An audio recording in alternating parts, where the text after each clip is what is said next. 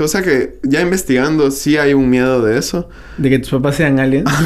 Buah, bro, este, es Eh. el, este es el clip de TikTok. Buah, increíble.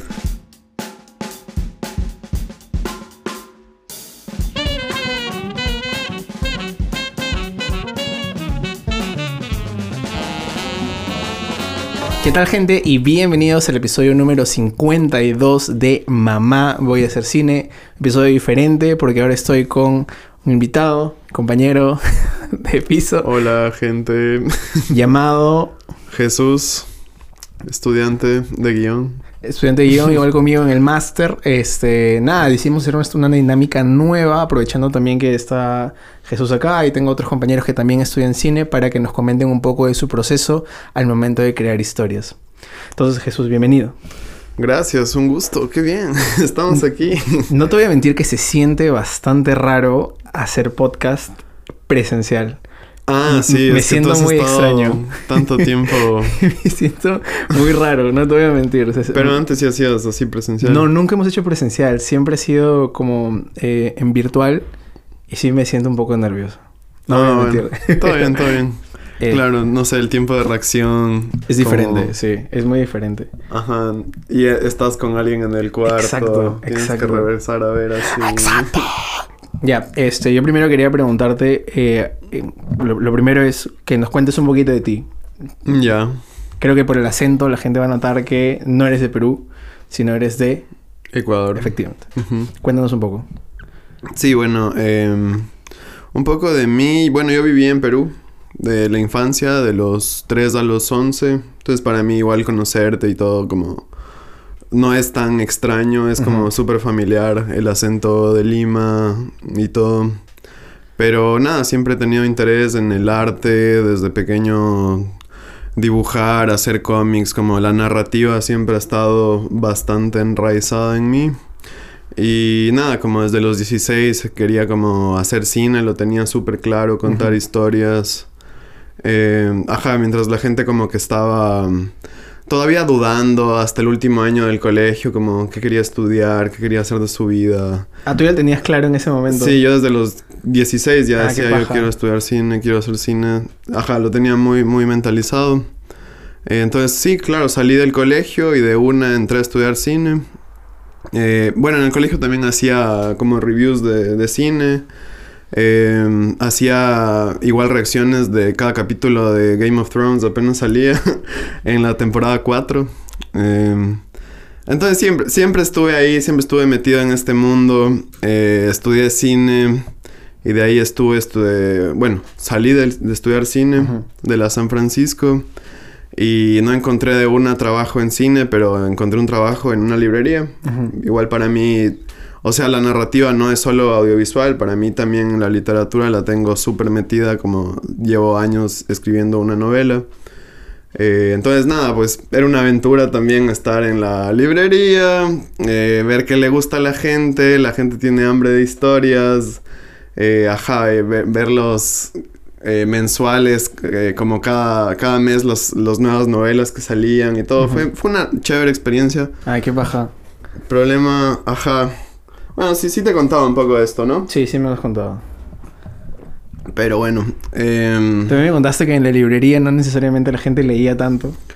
no, O algo así. no, no, o sea, hay, había gente que leía mucho, pero a los dueños de la librería no les interesaba tanto Mm. que los vendedores sepan eh, mucho de literatura, más bien querían que sepan superficialmente, ponte la contraportada de los libros para vender nada más el Claro, libro. y querían claro. que sea como más como vender, como un supermercado, así no...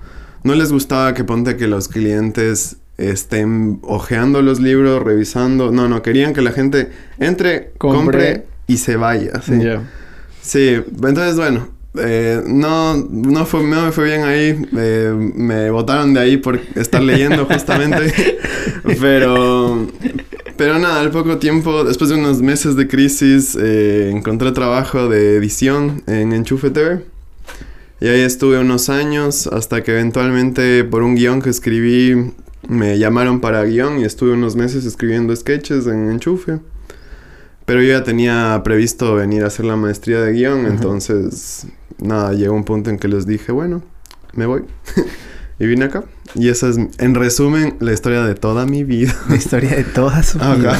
A ver, acá me, me surgen varias cosas. Voy a tratar de ir un poco por, por partecitas. ya. En, en la universidad, cuando tú estabas comenzando, ¿hacías proyectos aparte también de los de clase o, o cómo, cómo era tu vida audiovisual, por así decirlo? Ya, verás, yo quería seguir haciendo como esto que hacía en el colegio que te decía como de, De revi- reviews. reviews de cine, pero en la universidad también tenían una plataforma digital que se llama Radio Cocoa. Ajá. ¡Guau! ¡Qué buen nombre! Sí, es bueno. Es que Cocoa era la escuela de comunicación. Ah. Entonces tomó las, las iniciales. Ya ni me Ya. acuerdo. Es como, creo que es Colegio de Comunicación y Artes Contemporáneas. Ya, ya, ya. Cocoa. ¡Qué buen nombre! Ajá. I like it. Es bueno. Entonces ellos hacían como noticias de cobertura de, de bandas de la escena musical local y, y de arte, de eventos de arte culturales, así. Pero no tenían nada de cine. Y yo tenía ah, más bien esta, esta noción de hacer como noticias de cine, pero de, de cultura pop, o sea, de entretenimiento pop. Ya. Entonces presenté esa idea, les gustó y ahí hice un programa un tiempo que se llamaba Cante Cuadro y, y era con otro amigo y hacíamos cada dos semanas más o menos noticias así como salió el nuevo tráiler de tal cosa, salió TV spot de tal cosa, hablando de noticias y eran nuestras opiniones y reacciones y- de ese momento, de ese rato como... Qué paja. Sí. eh. Algo así como me, me suena ahorita a Top Comics, pero más, más joven. Sí, Claro, puede claro, ser, claro. ajá, algo así. Eh, sí, estuvimos haciendo eso un tiempo. Y claro, eso era parte de la carrera, o sea, como... Eh, Entonces, sí, de- desde ahí ya tenía como esta movida. ¿Y tenía gente con la, con la que te juntabas a grabar o eran solamente ustedes dos haciendo todo? Bueno, éramos los dos y bueno, cuando grabábamos en un estudio como de radio, estaba un señor que era encargado de, de esto en la universidad que nos ayudaba a grabar. Y a- veces también chicos así de, de foto que también nos, nos grababan, nos ayudaban. Pero Baja. normalmente éramos los dos Ya. y una persona más, así. Ya, su- súper guerrilla. Ajá. Ya, y, y esto me lleva a la siguiente pregunta que, que- que- me gustaría un poco hurgar tu cerebro para saber cómo era también el proceso de trabajo el momento de entrar a Enchufe TV. Porque claro, cuando estás comenzando y eres más guerrilla, Ent- estás entre dos, estás hablando, estás conversando, se va haciendo. Pero cuando ya entras a un equipo un poco más grande, y sobre todo Enchufe, que tiene un montón de cosas que se producen, Ujú. ¿cómo, cómo era el trabajo para sacar adelante un, un sketch una vez que entraste ahí? Mm. Bueno, es mucho como una línea de ensamblaje, así como te llega el, el material como editor y y nada, como somos unos dos o tres editores y tienes que tener un primer corte del sketch, dependiendo, porque, o sea, a veces vienen cosas muy rápido porque ahí también hacen sponsors publicitarios, entonces a veces hay muchas cosas al mismo tiempo y te toca como malabarear todo. Buah. Pero a veces hay unas semanas más lentas, que hay menos cosas, que solo hay sketch. O a veces también teníamos colchones, o sea, como que teníamos un tiempo que podíamos eh, ya editar o ponte sincronizar sonido antes y teníamos un poco más de tiempo. Entonces dependía, ¿no? Pero la idea es siempre estar eh, avanzando con los sketches y bueno, el- los sketches salían los domingos. Entonces normalmente teníamos que ya tener eh, todo cortado, si- eh, eh, exportado el bounce de sonido, todo, todo, todo, todo finalizado. Ya para el viernes, ¿no? Claro, claro, claro, para tener al menos un Claro. margen. Pero por- para decirte un ejemplo, más o menos cortabas un. montabas un primer corte de un sketch en unos dos días por ahí. Ya. De ahí el, de ahí lo mostrabas al director. El director a veces pedía cambios. A- algunos directores piden cambios, otros les gustaba meter mano al corte ellos mismos. Y de ahí una vez cerrado el corte, mandabas a, a VFX, que siempre le tenían que retocar algo, hacer color y así. Y también el bounce de sonido, y los de sonido hacían eh, sonido, ¿no? Y quien tenía decisión final era el director, entonces ahí. Sí, sí, sí. Jus- justo lo menciono por la, dis- la- la- la- la discusión que tuvimos la vez pasada, ayer de hecho, Sí. eh, en clase sobre showrunners, corte final y demás, ¿no? Y guionistas. Entonces, ¿Y, ¿Y alguna vez había pasado que el corte era muy diferente al guion que alguien escribió? Eh, sí, sí ha pasado bastante, pero en, en enchufes eh, no hay mucho egos, eh, es más lo que funcione para el sketch. Ya.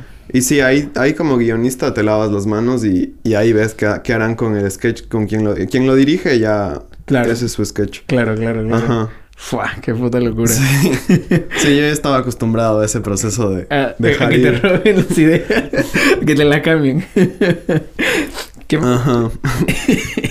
y, y cuando estado trabajando de, de, de, de guionista en, en Enchufe, ¿cómo era la chamba? Eh, Porque claro, tú has escrito el de Batman, has escrito el de... Ay, no me acuerdo ahorita, era de los aliens creo, no me acuerdo. Sí, era. Bueno, mis papás son aliens. Ese. eh, Fue una idea original y la coescribí. No, no, no es 100% mía, pero sí se- ese también. A ver, pero voy, Hice- voy primero con, con ese entonces. Ya. Ya dice que fue una idea original. ¿Cómo se te ocurrió la idea para ese sketch?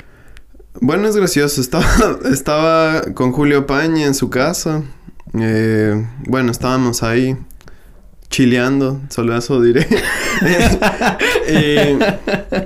y, y nada, está, no sé por qué empezamos a hablar de, de películas de terror y de cosas que nos daban miedo de niños. Ajá. Y hablaban, estaban hablando, ahí estaba otro amigo, estábamos hablando como de Freddy Krueger, de Chucky, de Jason, esas cosas. Ajá.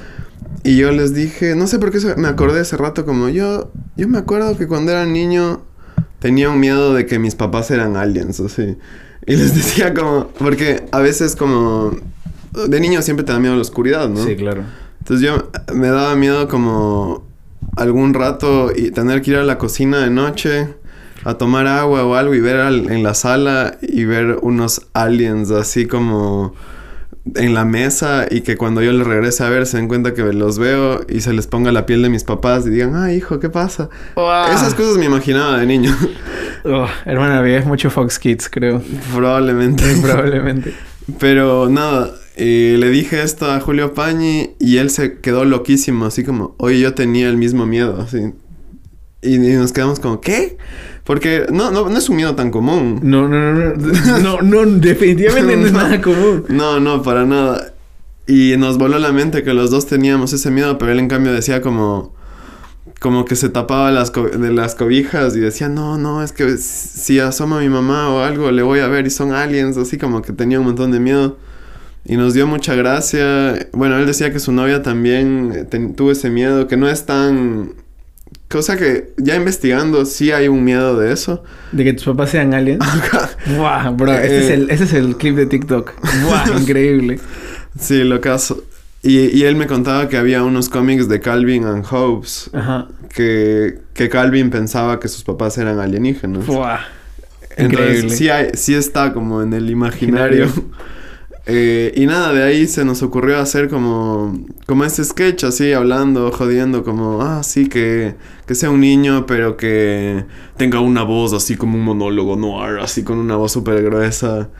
Eh, yo escribí la primera versión, pero era como muy lenta, tal vez. Que al final sí fue lento el sketch, pero les preocupaba que no tenga el ritmo enchufe. Ya, claro. Entonces las siguientes versiones las reescribimos con el Julio y les, les dio como... Tal vez sí les dio más gags. Creo que mi, mi mayor problema es que como justo le hice como un código más sci-fi, Ya. no le metí tantos gags porque en enchufe tienes que tener casi que un conteo de gags por, por segundos. O sea, como me entiendes. Bueno, claro, es que es súper rápido. Es súper rápido, ajá. rápido.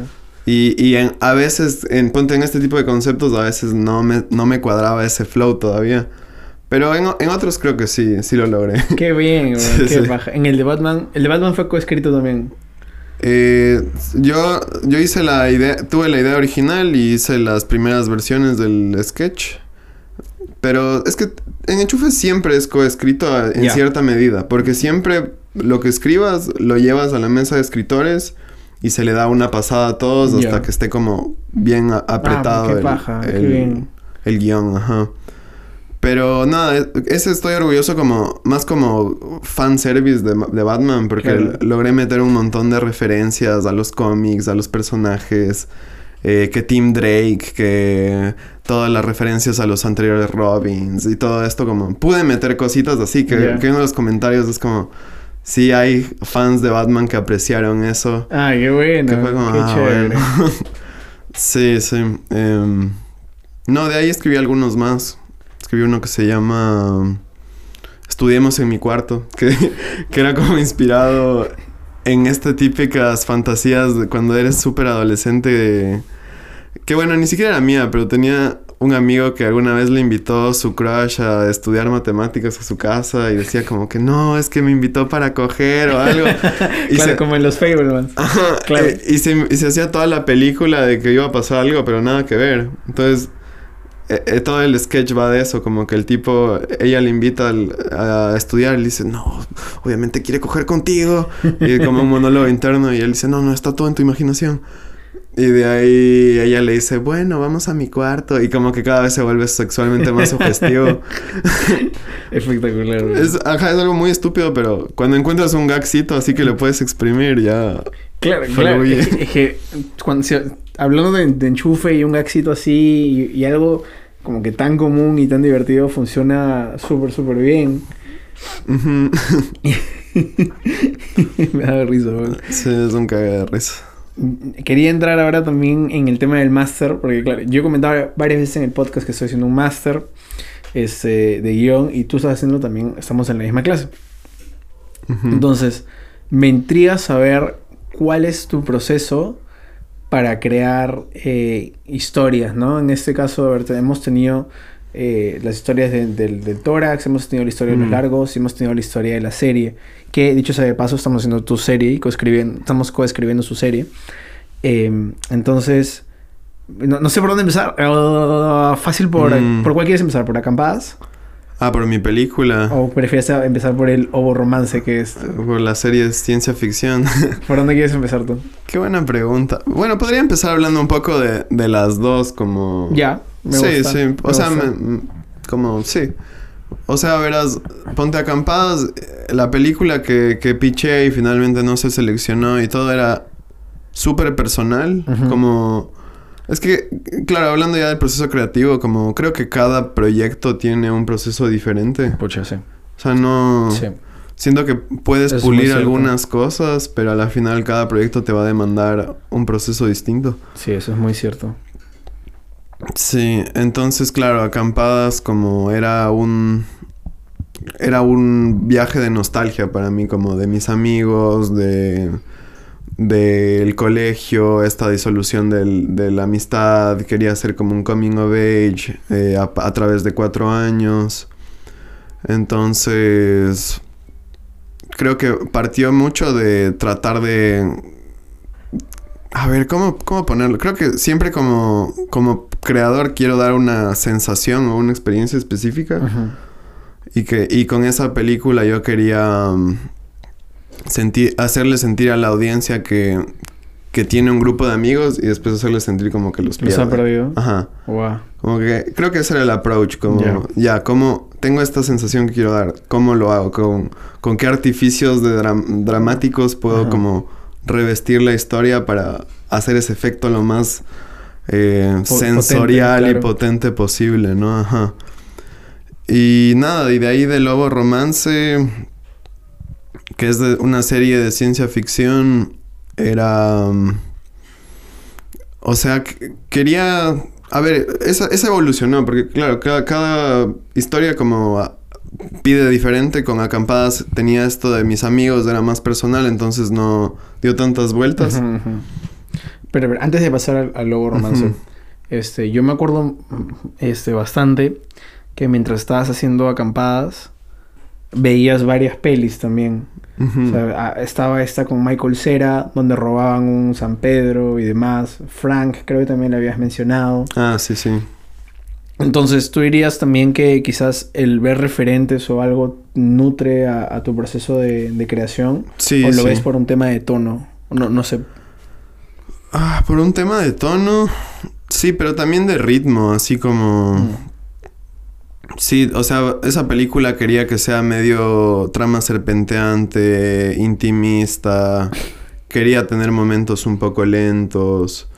Y, quería ver películas que me hagan saber cómo, a ver cómo me salgo con la mía, con este, este ritmo, que no sea aburrido. Ya, ya te entiendo. Entonces también por eso veía esas películas. Eh, claro, veía esta de... Se llama Crystal Fairy and the Magic Cactus. Ese es el Eso. nombre, ese es el nombre. de Sebastián Silva, que lo menciono porque me parece un director un poco infravalorado. Eh, Es Mm. chileno y ha logrado hacer películas con presupuestos súper chiquitos, pero ya en industria arriba, Estados Unidos, como que ya él, él vive en Nueva York y solo como consigue financiamiento para películas chiquitas. Ah, ¿no? qué baja. Normalmente con- son solo de algunos personajes en un espacio cerrado y, y ya tiene una filmografía. Bueno, no sé cuántas películas tiene, pero ya tiene algunas. Ya. Que las ha hecho así. en- Ah, qué baja. Sí, sí. Puta, no sabía.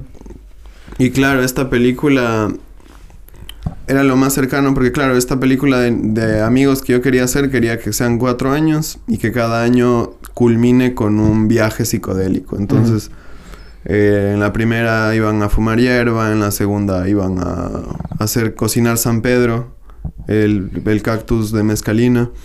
En la tercera iban a hacer ayahuasca y en la cuarta iban a comer hongos de psilocibina. Ujú.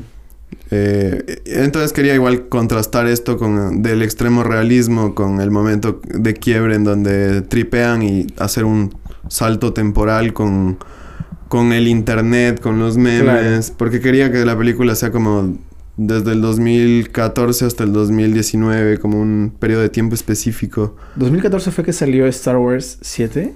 Eh, salió en diciembre del 2015, de hecho. Wow. Sí, sí. Pero bueno, nada, en esta película, claro, todo va de buscar el cactus. Claro. Y entonces quería ver cómo, bueno, esta es la única otra película que ha mostrado este cactus, cómo, cómo lo hicieron. Quería también ver desde qué lado lo, lo atacó. Sí, entonces sí, ver referentes siempre a mí me encanta, me nutre. Es lo más divertido también. Y la música. La música para mí es... Creo que eso, eso puedo decir que es una constante, como siempre que voy a hacer un proyecto me hago una lista y voy poniendo canciones que me evoquen la sensación que quiero para seguir escribiendo. De ahí tengo una lista lo suficientemente grande y cuando voy a escribir pongo esa lista y, y me ayuda, sí. A mí me pasa que yo Ajá. listas por proyectos de canciones que creo que podrían estar en la peli. Mm, O sea, cuando escribo. Más y cuando escribo, algo que, que hago es me pongo binaural beats. Ah, bueno. Pua, un, un tono solo. Y ahí estoy tranquilo. Porque siento que si me pongo música, me distraigo. Me pasa que me, yo me distraigo mucho. Entonces con el binaural beats ya, no- ya no me distraigo. Y estoy este, más tranquilo y más enfocado. Que creo que tú también lo logras un poco con la meditación que haces, ¿no? Que también me, Mm. que eres una persona que también se centra mucho, bastante espiritual. Y creo que lo espiritual también se nota mucho en, por lo menos en acampadas, Mm. que está, está muy presente el, el, el expresarse, la sensación de amigos, la pérdida y los viajes que hay también con, con los alucinógenos, en ese sentido. Sí, sí, estoy de acuerdo. Oye, Mm. qué bien, no sabía eso de, de los binaural beats. Pero sí, es, esas frecuencias eh, sí te ponen en un estado bastante enfocado. Eh, claro, yo para meditar igual me pongo a veces ese, pero me gusta igual 528 hercios y el eh, 783 hercios que es de la resonancia Schumann, que es la vibración de la Tierra. ¿En serio? Sí. No sabía. Yo te, ahí si te aburres de los binaural beats, hay más Ah, mira. frecuencias. Bien, bien, bien. Yo solamente busco binaural beats, study, study y pongo Bueno, uno de un señor con barba larga que ya, me funciona. bueno, no, es como lo que bien. decía Tesla de todo se, se resume a frecuencias también, ¿no? bueno, esto es totalmente cierto. Y es que en verdad, o sea, ya si hablas del lado espiritual, o sea, las frecuencias como hacen que el agua se mueva de cierta forma. Y si todos estamos hechos de agua, que solo escuches frecuencias ya te cambia a nivel anímico todo, ¿no? ¿Sabes? Hablando de frecuencias, y eso es lo que también te conté hace tiempo, que yo sentía que últimamente el, el approach que yo tengo a contar historias es un poco también en base a sensaciones y a cómo me vibra la historia, más allá de ordenarlo a peldaño a peldaño. Y tenía esta imagen en mi cabeza de, en vez de ser, no sé, un, un- un pintor que está como que midiendo así, era agarrar la brocha o el pincel por atrás y hacer... Y ver un poco por dónde fluye también la historia. Y, y claro, y ahí en esa, en esa frecuencia como que vas encontrando un poco... No sé, vas, vas dándole vuelta al camino, ¿no? Me, me pasaba eso últimamente. Que me, me entró una crisis de, de, de cambiar de, de mente al momento de Mm. escribir. Pero bueno, es porque también ya has escrito bastante, entonces tienes Puede como más confianza de dejarte llevar, ¿no? Puede ser, puede ser también. Sí, puede ser. Ah, este, ahora quería preguntarte del ovo. El ovo también me parece un proceso súper, súper interesante. Pero a ver, voy a dar contexto a la gente. El ovo romance es una serie que estamos coescribiendo que fue creada por este señor. Este, y bueno, ah, espero resumirlo bien porque es difícil de No, resumir. Es, narra la historia de eh, eh, Ol- Olivia, quien es una chica nacida en un futuro, en el año 3000, don, en romance. Y en este lugar romance ya han pasado todas las cosas apocalípticas habidas y por haber. Y hay un líder que es Patrino. Este, Patrino es una inteligencia artificial que es el líder de todos. Este, y ella tiene dos hijas, Olivia y Mar. Y lo que tiene que hacer Olivia es encontrar a Mar, quien se ha escapado, eh, a fuera de romance. Este, y para todo esto, lo que sucede con Patrino es que ella tiene una crisis existencial en la Barcelona del 2021, 20 bueno, 22. Bueno, O 23. 23. La actualidad. Sí, la Lo que sea que sea la actualidad. 20 la actualidad. eh, y este y, y ella tiene simulaciones donde vemos su día a día como una señora de 55 años, 50, 55 años, eh, lidiando con que su hija se fue de casa. Ajá. Creo que lo he resumido bien. Sí, sí, ¿Sí? O sea, igual yo tenía todo esto de las culturas de afuera que me interesa mucho como... Como que también eh, esto era un búnker en donde, claro, se ha seguido desarrollando la humanidad con la tecnología que ha ido manteniéndose. Pero también tenía esto de culturas afuera que han como vuelto a empezar en la humanidad desde cero, de redescubrir la Sí. agricultura. Y nada, tenía como dos facciones, los Motora y los Laguna, que son como los Laguna, un lado más eh, hippie, comunitario, que tienen chips cerebrales en donde pueden como percibir la empatía de los demás. Como Midsommar. Un poco como Midsommar. Claro, sí puede tener ese lado siniestro, su cultura.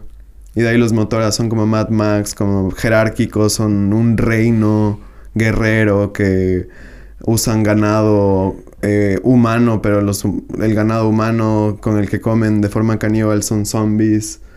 Entonces, eso nos falta explorar más, pero para Sí. mí es como muy importante. Eso también. nos falta ponerlo en una logline también, como que, que se pueda explicar así, pero ya lo veremos para el, el Sí, dossier. sí. Pero bueno, igual creo que lo resumiste bastante bien. Creo que está bastante Muchas bien. gracias. A ver, pero este es una es un super mundo, es un super mundo, es algo gigante.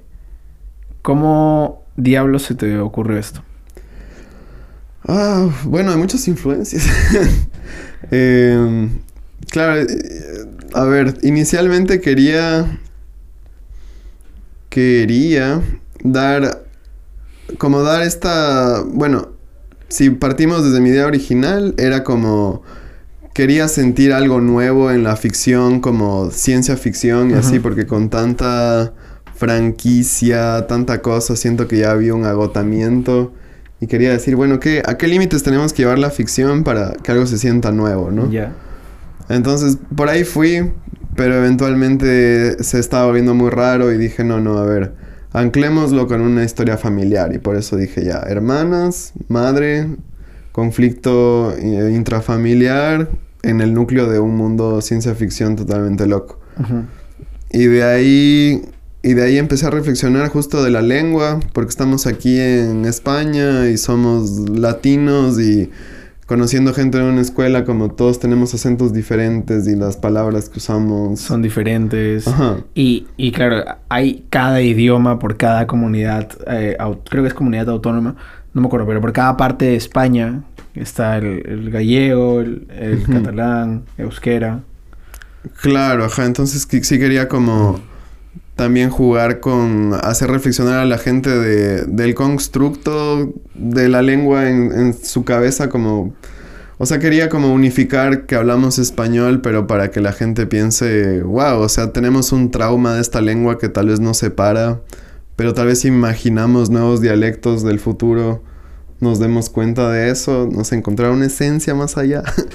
Eh, entonces también era por ese lado, quería como encontrar un mundo que justifique esos nuevos dialectos, esas nuevas lenguas o evoluciones del español. Y nada, desde ahí como seguir hilando, imaginación. Eh, sí, ¿no? A ver, hay algo importante que creo que no has mencionado y es el chat GPT. que también y creo que, que, entra a colación justamente hoy que está como que súper super en boca de todos. Que, claro, que parte de la historia de romance fue creada con ChatGPT, con ayuda de ChatGPT. Bueno, sí, pero no? O sea, no, no quisiera decir que ChatGPT me dio ideas que no tenía, sino que más bien ok, ok. usé ChatGPT como, como habría utilizado Google para investigar de temas mientras escribo. Ah, mira, ya, ok. Ah, eh, como para facilitarte el acceso a la información. Ajá. Eh, entiendo. O sea, ponte, mientras escribía la historia de los lagunes y los motoras, necesitaba en algún punto que que tengan un, un, conflicto bélico, una pequeña guerra. Y busqué, le preguntaba cosas a ChatGPT como principales razones de conflictos bélicos entre culturas. Y ChatGPT de uno me, me dijo, históricamente es la escasez de recursos. Y ahí dije, ah, bueno, entonces aquí me encaja esto de los zombies y del canibalismo. Ya entiendo. Y le fui metiendo. Lo había entendido mal. Lo había entendido como que ChatGPT había sido también parte de la creación de, de esto. Pero claro, ha sido más como un recurso. Ha sido un recurso, sí. Ah, qué paja, ya entiendo. Pero también, o sea, también como eh, eh, para eh, construir el mundo le dice mucho, mucho exposición, mucho, mucha información. También le preguntaba cosas a ChatGPT como la mejor forma de estructurar esta información y me decía, ah, puedes hacerlo como por capítulos y, y dando información principal y de ahí como suboraciones de complemento. Que bueno, son cosas de medio sentido común, pero el hecho de que ChatGPT ya te diga es como, ah, sí. Como un asistente, ¿no? Como Jarvis de... Literalmente. De, de Iron Man. Literalmente como Jarvis. Pero claro, sí se me ocurrió el personaje de Patrino hablando con ChatGPT y pensando como, wow, esto, esto algún día va a poder ser como un ser superior a la humanidad, a un humano, o sea... No, y también, o sea, ponte esto de, de tener un dictador, inteligencia artificial. Sí quiero darle un lado siniestro, pero también alguna vez sí fantaseaba, ponte viendo toda la corrupción política en Latinoamérica y en el mundo en general, y como es tan constante de que cualquier persona con poder es, es eh, corrompida por el poder y llevada al mal. Por, como que todos los políticos tienen promesas muy buenas. Bueno, sí, sí, claro. Y llegan al poder y hacen una mierda. Sí. Y eso me ha llevado a pensar como, ¿será que el humano no está, no es capaz de gobernarse a sí mismo? ¿Será que necesitamos como algo externo que nos gobierne y que no tenga intereses personales? Necesitamos a Pain, creo yo. que venga y nos diga, Sekai ni Tamio, Shinra Sensei. Pa, mierda. Chao. Oh, Pain. Pain tenía buenas ideas, pero lo llevó un poco lejos. Sí, yo también creo que lo llevó un poco lejos. no, pero, ajá, entonces no tengo la respuesta a nada de esto, pero me gusta hacer las preguntas y con una historia de ciencia ficción creo que es bueno. También me gusta que plantearle preguntas, semillas de pensamiento a la gente para que digan, mm, puede ser. Claro. claro, claro. Sí, sí. Y con la, con la idea ahora de la, de la serie, o sea, una vez que la terminemos, ¿tienes alguna idea de lo que te gustaría hacer con la serie? No, la verdad no lo sé. O sea, me gustaría que se haga eventualmente, pero primero tenemos paso a paso, ¿no? De poquet a poquet. Eso está bien dicho desde catalán, ¿verdad? Creo que sí. ¿Sí? Manja. Creo que sí. Qué loco. Eh, sí, no, o sea, no sé. Tal vez podría ser animación también. Bueno, yo creo que la serie, como, como te comentaba, igual creo que en animación funcionaría también bastante bien. No, no me parece que no funcione. Yo creo que hasta sería paja verlo en animación. Pero bueno, ya será una pregunta para el Sebastián, Jesús y Carmele, Eh, Alberto, Alberto y Eneco, del, del futuro. A ver, yo también quería preguntarte algo. ¿Cómo, ¿Cómo la ves en el futuro el uso también de el AI al momento de escribir quizás? ¿Lo ves Mm. como tú lo has utilizado o lo ves más metido? O sea, creo que mm, va a cambiar los estilos, pero es, es normal como... O sea, siempre que ha habido un nuevo recurso en el arte, inevitablemente cambia, hay nuevas corrientes. Entonces, supongo que la gente va a seguir escribiendo y se va a valorar de diferente forma algo escrito enteramente por un humano. Sí, yo creo lo mismo. Y, tam- y también yo creo que eso nos va a llevar a apreciar, no sé, ¿qué, qué nos queda, o sea, de los humanos. Donde por eso estoy escribiendo poemas, apenas me despierto como de mis sueños y a propósito no les doy mucha estructura, no les doy mucho pensamiento, trato de que salgan súper rudos, porque digo, a ver, a lo mejor este es un patrón tan irregular y raro que una inteligencia artificial... No lo podría copiar. Ajá, exacto. Mm. Entonces, por eso me he he estado explorando de ese lado la escritura también. Porque sí, eventualmente como escribir algo estructurado y coherente se va a sentir ya muy robótico porque tal vez los AIs lo hagan demasiado bien. Bueno, sí, pues, ¿no? Fue como que los AIs te van a poner tu primer punto de giro al minuto 15. Pa, listo, ¿no? Ajá. Sí, sí, por ese lado. Puede ser, puede ser. Tal vez venga una escritura humana como mucho más vanguardista, más rara. Puede ser, no sé. Va a ser más como cine latinoamericano independiente en todas las, las películas comerciales, ¿te imaginas? Las películas comerciales van a ser películas latinoamericanas independientes. Me gusta cómo suena. Un plano entero de una silla vacía, media hora. ¡Puah! Listo. Bueno, eso también suena algo que una inteligencia artificial puede hacer. No, pero... em, claro, o sea, pienso, ponte con, con el arte de pintura. Cuando se descubre... Como que antes de la cámara de fotos era todo, ah, recrear la realidad lo más posible, lo mejor posible.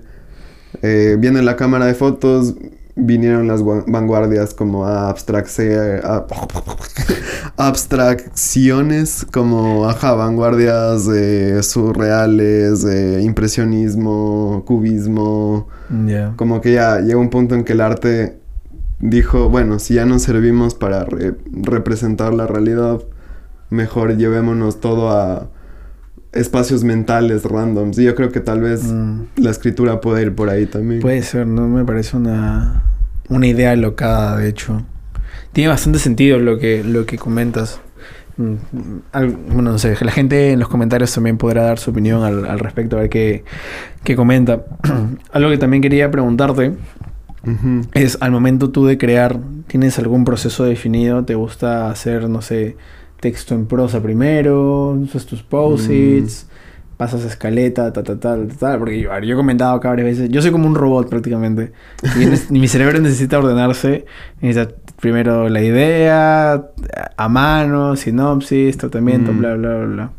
¿Tú tienes algo similar o cómo, cómo lo abordas? Hmm.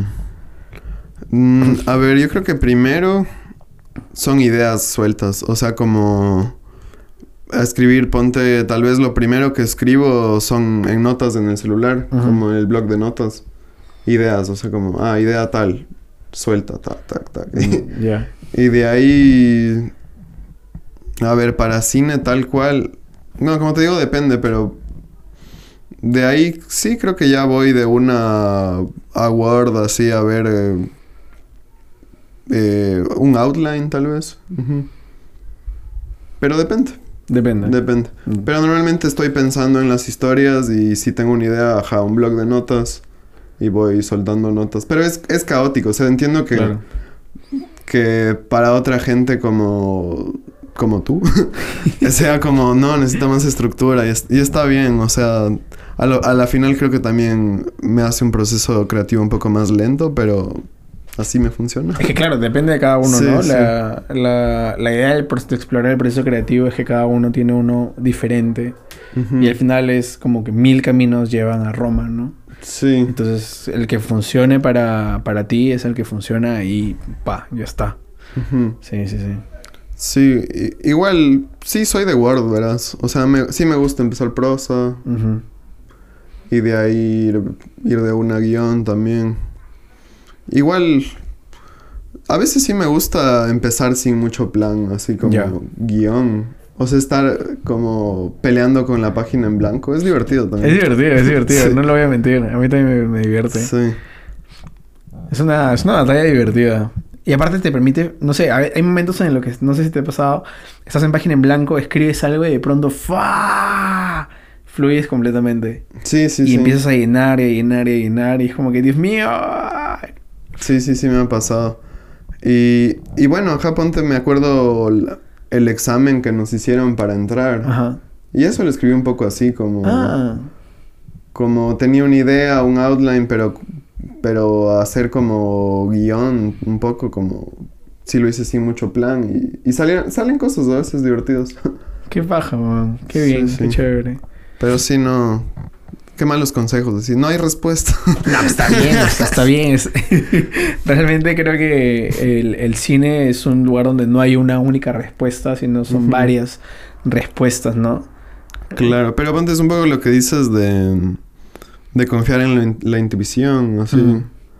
Pero creo que cuando eres más joven o estás empezando como no confías tanto en eso y está bien porque entre menos lo has hecho más tienes chance de cagarla o hacerla mal cuando eres joven. Dices, no, no, primero me agarro a la estructura, lo... Claro, Pero llega un punto en que ya como que confías a... sí. Siempre vuelvo a... Pi- Picasso tenía una frase que era... Ay, no me acuerdo exactamente cómo es, pero es... eh, tuve que aprender todas, todas las técnicas de los grandes pintores para volver a pintar como niño. Al- algo así por ahí. Ya, ya, sí, sí, sí, sí, he escuchado esa frase. Pero es un poco Pero es eso. cierto, es cierto, Sí. claro. Y bueno, eso él ya lo dijo muy, muy mayor, o sea, todavía no llegamos a ese punto. ¿no? Claro. Sí, sí, sí. Y algo que, que también hablamos nosotros, que, que, que dice Guillermo del Toro, es que todavía nos queda un montón de tiempo y que no hay que sofocarse si es que no sale algo en este momento, ¿no? Sí, sí. Creo que hay que tener un poco la, la paciencia y Sí. seguir y seguir y seguir.